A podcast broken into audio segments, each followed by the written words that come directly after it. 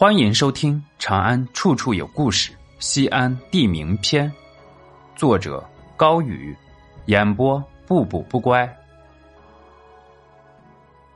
晚清王朝的政治中心——北院门。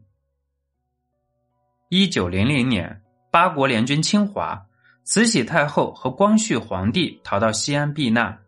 陕西军政官员临时将南院门的衙署整理出来。供太后和皇帝居住，没住几天，慈禧太后觉得南院门阴气太重，条件简陋，移驾至北院门。此后一段时间，各省的进贡都要呈至此处，全国的奏章也要在这里处理。北院门成了当时清政府的政治中心。北院门南起西大街，北到西华门大街，长五百六十米。一千多年前的隋唐。这里属于太极宫皇城尚书省所在地，是当时王朝的最高行政机构。隋朝宰相高炯、杨素、唐太宗李世民做尚书令的时候，都在这里办公。唐朝之后，这里逐渐变成了居民。一三八零年，明朝政府修建鼓楼，就形成了一条街道。北院门的名字起源于清朝。清朝初年，陕甘总督府院设置在今天西安鼓楼的南边，称之为南院；陕西巡抚府院在鼓楼的北边，称之为北院。北院门流传着一句非常有名的话：“高家的墙，马家的房，米家的金子拿斗量。”高家的墙指的是北院门一百四十四号高家大院。当时高家是当地的名门望族。清朝同治年间的科举榜眼高岳松就来自于这个家族，他的儿子高仪后来也得中举人，在甘肃任知县。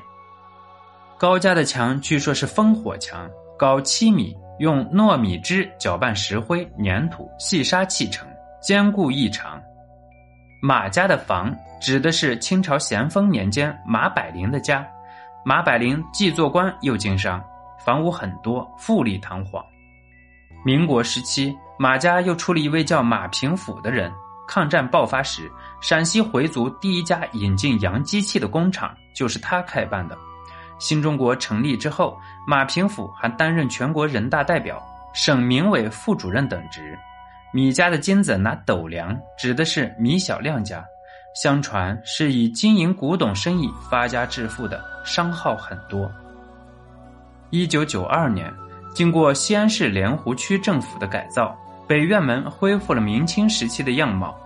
老百姓如今称北院门为回民街，官方的名字叫做北院门回坊文化风情街。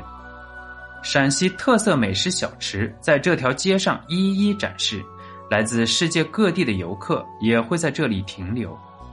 唐朝的官署、清朝的府院，都是史书中冰冷的文字。太后的行宫，远去的名流，都变成了北院门的日月晨昏。纵然你走过三山五岳，历尽山川大河，仍然觉得岁月蹉跎。人生的起起落落，又何曾离开过小炒泡馍、烤肉烟火，还有这条街道上古老的传说？本集播讲完毕，喜欢请点击关注加订阅，下集更精彩。